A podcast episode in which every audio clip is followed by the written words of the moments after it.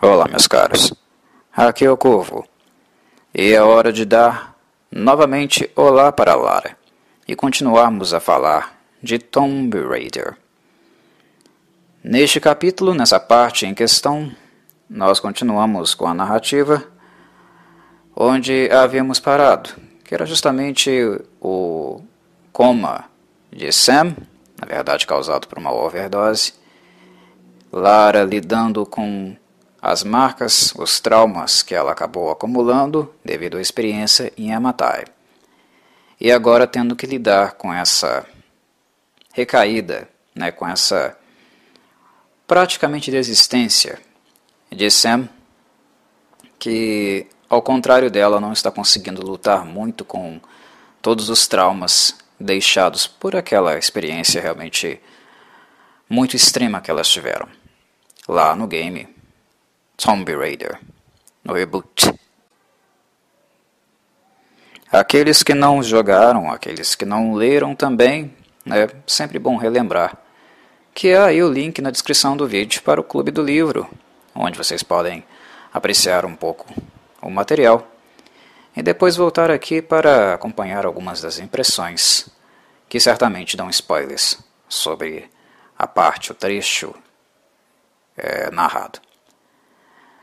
Bem, uh, algo que neste trecho da obra fica muito claro é que a carta de Sam, a carta de desistência dela, é algo que impactou bastante a Lara. Lara já estava muito fragilizada, sensibilizada por tudo o que aconteceu. E a carta de Sam é quase como uma, uma bigorna, né, um peso jogado em cima da cabeça dela, que está sobre as costas dela. Lara, como é esperado da personagem, para aqueles que a conhecem bem, sabem que Lara toma para si muitas das responsabilidades né, pelo que acontece aos seus amigos. Embora ela tenha ido para Yamatai profissionalmente e os demais amigos, né, colegas e profissionais que com ela foram, né, a Sam inclusa, né, mas todo, toda a equipe, né, toda a equipe que foi para ela com Yamatai no, no barco, estavam indo também ali por questões profissionais, né, são, eram adultos, eram pessoas que escolheram, né, fizeram uma, tomaram uma decisão acerca da, do trabalho da própria vida, né? Não são necessariamente crianças, digamos assim.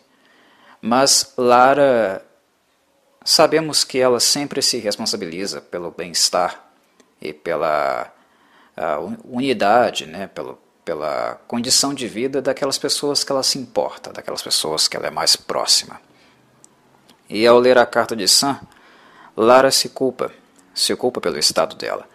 Ela joga para si a responsabilidade de Sam estar assim, de Sam estar tão afligida né, por esse mal-estar, por essa uh, desistência da vida, muito em virtude do fato de Lara a ter levado. Lara enxerga assim, como se ela tivesse levado e que fosse a total responsável por Sam ter ido para Yamatai, ter entrado em contato com Rímico e assim a vida dela ter transformado, né? ter sido impactada e ela tenha ficado traumatizada. O que leva ela a estar passando pelo que ela está passando agora. Lara se culpa por isso. Se culpa profundamente. Né? Isso é típico de Lara. Para o atual estágio dela, para o atual estágio de cura, que ela tem procurado, que ela tem é, feito terapia, né? É, não ajuda muito, porque ela acaba de sair de um episódio extremamente traumático, onde ela própria tem os seus próprios demônios para lidar, e de repente Sam também fica mal. Uh, para alguém que está num estágio de cura, né, está nesse processo de superação desses problemas, a piora de Sam não ajuda Lara. Definitivamente não ajuda Lara. E Sam também não tem culpa disso. Né? Uh, as pessoas lidam com uh, os seus traumas de formas diferentes. Uh, Sam não faz isso por mal, ela não adoece por mal. Né? Ela só não está aguentando a barra. Mas como ela vive com Lara, e Lara também está bastante atormentada, isso causa um impacto é, na Lara também. Né?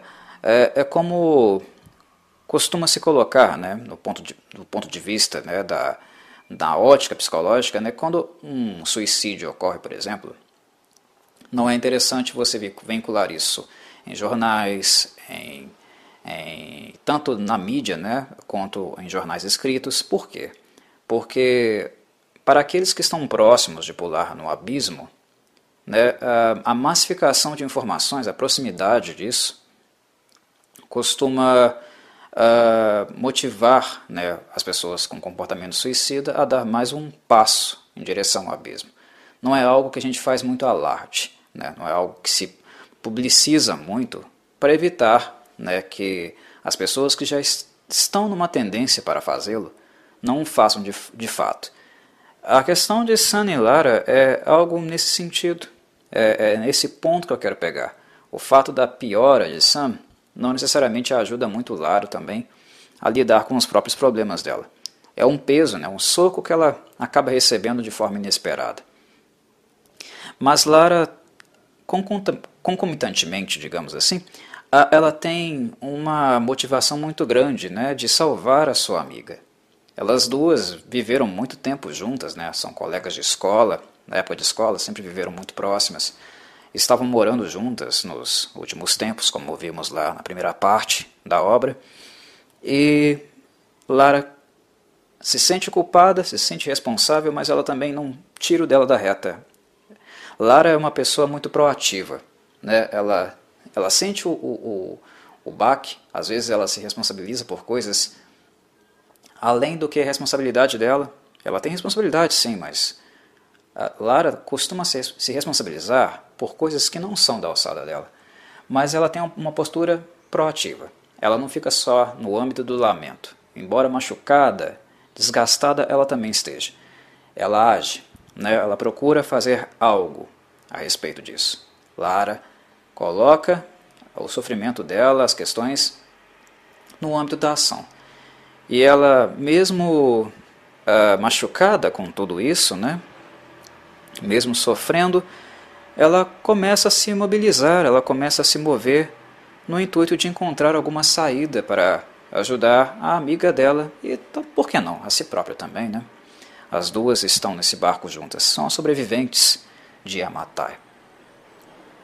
Então, algo no bilhete de, de Sam chama muita atenção de Lara, que Sam coloca referências no bilhete dela, ela em letras maiúsculas.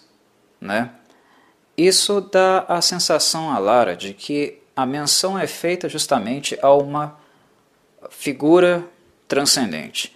Quando nós usamos ele, dele, com letras maiúsculas, nós estamos fazendo menção a quê? Nós estamos dando uma ênfase, né, uma ênfase é, através do vocábulo para uma instância superior. Né, quando nós falamos ah, que ele nos abençoe, estamos referindo, nos referindo a quê? A uma divindade, a Deus. E na carta né, de, de Sem, na carta que Sem endereçou a Lara, ela escreve com letra maiúscula. E isso faz com que Lara associe essa fala justamente com a figura, né, a divindade, entre aspas, né, que elas tiveram um contato mais recentemente, que foi Rímico, lá em Amatai. Então Lara começa a achar isso estranho. Ah, ela utiliza dessa informação, dessa percepção, desse elemento, para voltar um pouco no livro dela. O livro de Lara é como ela costuma chamar, né? costuma se referir a ele, como um montão de pensamentos, anotações, teorias, mas que de forma cons conseguem ah, transmitir a ela uh, mais informações do que os manuais tradicionais, porque ele é o conjunto de uh, informações dadas por várias pessoas que ela entra em contato, coisas que ela vê na natureza, ou até mesmo lê nos livros, né? ela é, é como uma organização mental de Lara, que é transferida, digamos assim, para um instrumento, para um, para um papel, um pergaminho, que é esse livrão dela. Né? Ela, custou, ela começa a folhear começa a fazer pesquisas sobre outras divindades, outras figuras, uh, as quais tiveram essa obsessão né, por viver para sempre, né? por desenvolver ou criar um método de imortalidade. Né? Então ela começa a procurar por verbetes relacionados à transferência espiritual, algo que pudesse, digamos, é, ajudar é, a, digamos, compreender o que se passa com o Sam. Né? Algo que pudesse lançar luz né, a, respeito do caso e contribuir de alguma forma. Ela está tirando no escuro por hora né? Não há muito por, por onde caminhar. Né? Rímico era um mistério. E essas coisas são totalmente um mistério para a ciência, né, para o mundo moderno. Então ela está atirando no escuro, mas é, um, é uma tentativa né, válida. É uma tentativa desesperada, mas de alguém que está tentando fazer alguma coisa, tentando reagir. Lara está nesse movimento. Nesse meio tempo, ela volta a visitar a Sam no hospital e percebe que o quarto dela ah, está vazio. A princípio ela fica desnorteada, né? Caramba! O, o, o, pensamento da pessoa, né? A primeira, a primeira ideia que a pessoa tem é sempre a pior, né? Putz, morreu. Só que ela lembra imediatamente que havia deixado o contato dela no hospital, porque ela era a única, o único contato, a única referência de saúde para casos assim extremos, né? Que a Sam tinha ali, né? Ah, ah, então, ela cai em si que se, for, se tivesse acontecido alguma coisa, se Sam tivesse realmente falecido, ela teria sido avisada, né? Teriam ligado para a casa dela. Então ela vai na, na recepção, vai falar com um enfermeiro e procurar saber o que de fato aconteceu com Sam. E ela acaba, acaba descobrindo que Sam foi fazer alguns exames e já havia reco, recobrado a consciência. Inclusive, ela vê Sam sendo transportada numa cadeira de rodas, de, de novo para o quarto, né? E grita para ela: Hey, Sam! E Sam nem olha, ela não responde, né? Ela não faz nenhum contato, nenhum, nenhum contato visual com Lara. Ela continua olhando para onde ela estava olhando e nem. É como se ela não tivesse nem ouvido Lara falar.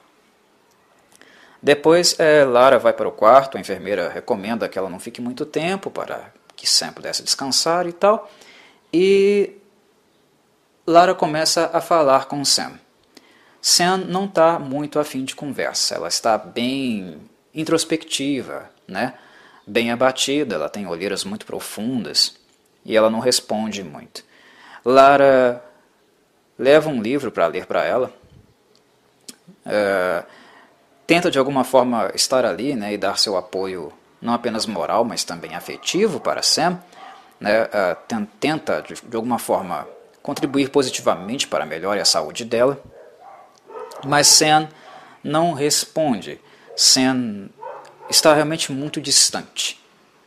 E na hora que Lara está saindo do quarto, ela é surpreendida, porque é justamente quando Sam vira para ela e pergunta: Por que você está me chamando de Sam? Lara, a princípio, acha que isso pode ser alguma confusão mental que Sam está passando, né? Devido ao fato dela ter estado em coma. Em um estado de coma é comum que as pessoas fiquem desnorteadas depois que despertam, né? O próprio organismo da pessoa costuma ter alguns é, impactos negativos e demora realmente um tempinho para a pessoa voltar as condições normais de funcionamento do corpo, inclusive da mente também, né, do sistema nervoso central. Só que depois, conversando com um médico lá fora, o Dr. Southgate, que está acompanhando o caso de Sam, ele pergunta se Samantha não tinha um outro nome além do saxão que ela usa, né, porque ela tem descendência japonesa. Pergunta se os pais dela não chamavam ela de outra, uma outra forma. E, e Lara vai começando a, a dizer, né? começa a conversar com ele falando que não, que ela não tinha outro nome nem nada. E então o, o médico fala que Sam está se referindo a si mesma, se reconhecendo não como Sam, não como Samantha, mas como Rímico. E aí que a ficha de Lara cai. Ferrou. Ferrou. Alguma coisa ficou, talvez alguma essência, alguma parte de rímico. A transferência, a transferência possivelmente não foi completa, mas alguma coisa de rímico ficou em Sam? Lara, o mundo dela cai ali. Ela fica desesperada, né? Ferrou. E é assim, não adianta ela falar com o médico, comentar sobre o caso de Ematai, porque é, foi um caso, né? Foi um, acontecimento tão é, sobrenatural que nenhum homem da ciência, nenhum homem da sociedade moderna, né, contemporânea, iria acreditar em tal coisa. Né? É mais fácil uh, os médicos associarem a, o quadro a alguma perturbação psíquica, né, de ordem psicológica, do que uh, necessariamente um efeito sobrenatural. Eles não viram o que Lara viu. Né?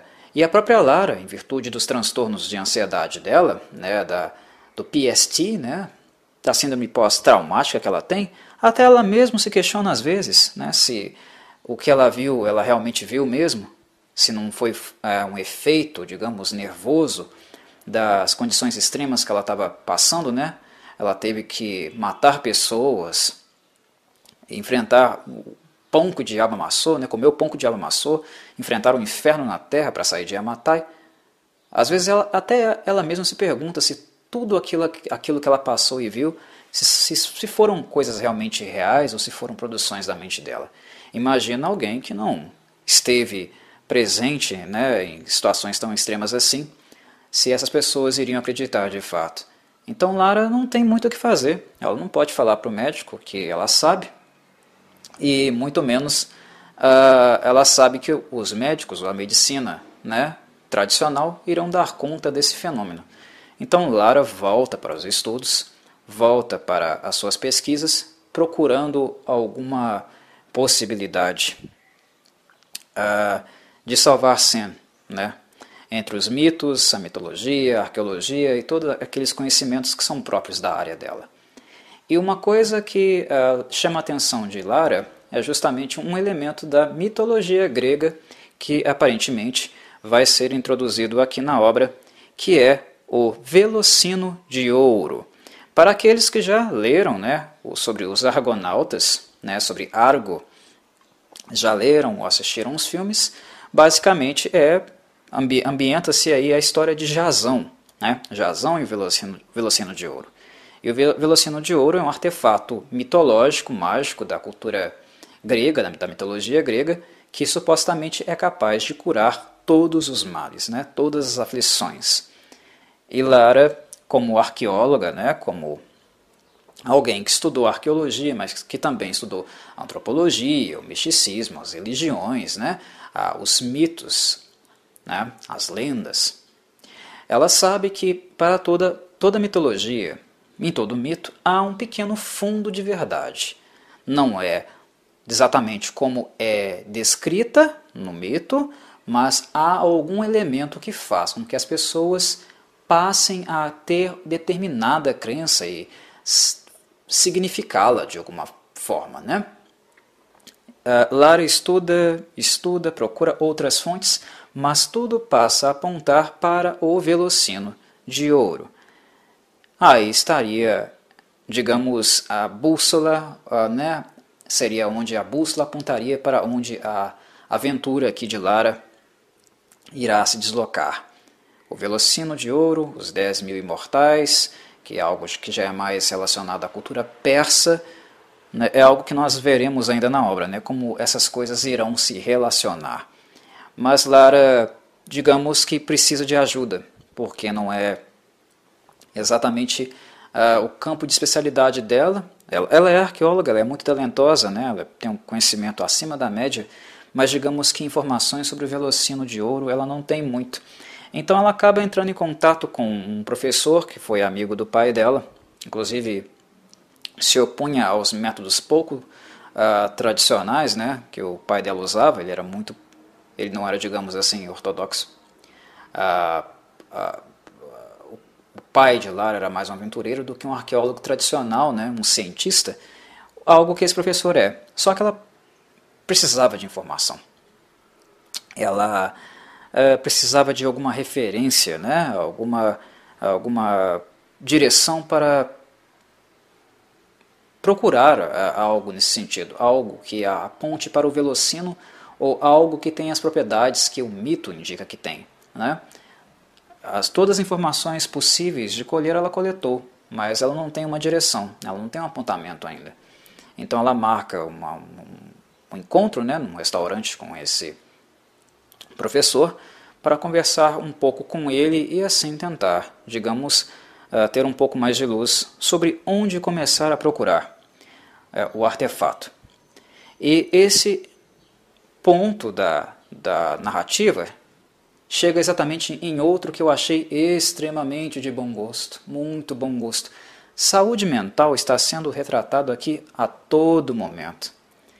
A saúde mental de Lara, né, como ela ficou afetada por, por, pelo que aconteceu em Yamatai. Em Yamatai, várias pessoas tentaram matar Lara, bateram nela, tentaram realmente matá-la. E isso, pessoas, é, é, algo muito, muito sério, né? é algo muito sensível, não é algo que você simplesmente se recupera de um dia para a noite. O trauma de Lara foi muito grande e a obra continua explorando isso aqui justamente no ponto em que ela vai de encontro né, a, a, ao professor, vai ao restaurante conversar com ele. Ela toma o metrô, um cara entra, né, um cara com um boné de beisebol entra e fica muito próximo dela, ela fica insegura, acha que o cara está perseguindo ela. Né? Isso remete ao quê? A todos os homens que tentaram matar ela em Amatai. Essa sensação de perseguição, de ameaça, né, de alguém estar seguindo-a, né, paranoia. Paranoia criada pela ansiedade. Essas coisas ficam em Lara. Ela sai do metrô, entra em outra estação, o cara continua também seguindo, supostamente, né? Porque não é algo que ela está tentando provar para si, se ele está seguindo ou não, se é coisa ou não da cabeça dela. Nós vemos as marcas de Yamatai, as marcas que ficaram em Lara devido aos abusos que ela sofreu. Até mesmo chegando próximo do restaurante, né? Ela passa pela porta do restaurante, dá a volta no quarteirão para ver se o cara não está seguindo, e ele já não estava seguindo ela há bastante tempo. Ela, ele, os dois, na verdade, seguiram caminhos distintos. Lá na estação de metrô ainda, né? Mas a paranoia dela é constante, ela se sente ameaçada. E, então ela dá a volta no quarteirão, passa pelo restaurante a fim de despistar alguém que nem sequer estava seguindo ela. Né? Ah, é, é, isso é interessante né? e é maduro na obra, maduro para os leitores, para vocês verem as marcas que ficam em uma pessoa que é vítima de violência. Não é porque ela é Lara Croft que ela deixa de ser um ser humano, né? que ela deixa de sofrer todo, por, com todas aquelas violências, né? barbáries, com todos uh, uh, uh, os ataques que foram feitos a ela. O livro até então está sendo bastante humanizado e focando no, no estado mental de Lara. Maravilhoso, maravilhoso. Ele, inclusive, reforça isso mais uma vez quando o, ela está é, comendo né, é, com o professor dentro do restaurante e uma bandeja ou alguma coisa cai na cozinha do restaurante e faz um estrondo gigante. Pode pensar o quê? Em uma bomba ou em alguém que está para atacar? Lara segura a faca. Né? Ela entra em um estado de ansiedade absurdo, ela começa a transpirar, ela fica em choque. E nós vemos todas essas cicatrizes, todas essas uh, marcas palpitando em Lara. Como ela foi afetada, como a vida dela foi totalmente desregulada, né? E como ela adoeceu em virtude desses desses acontecimentos.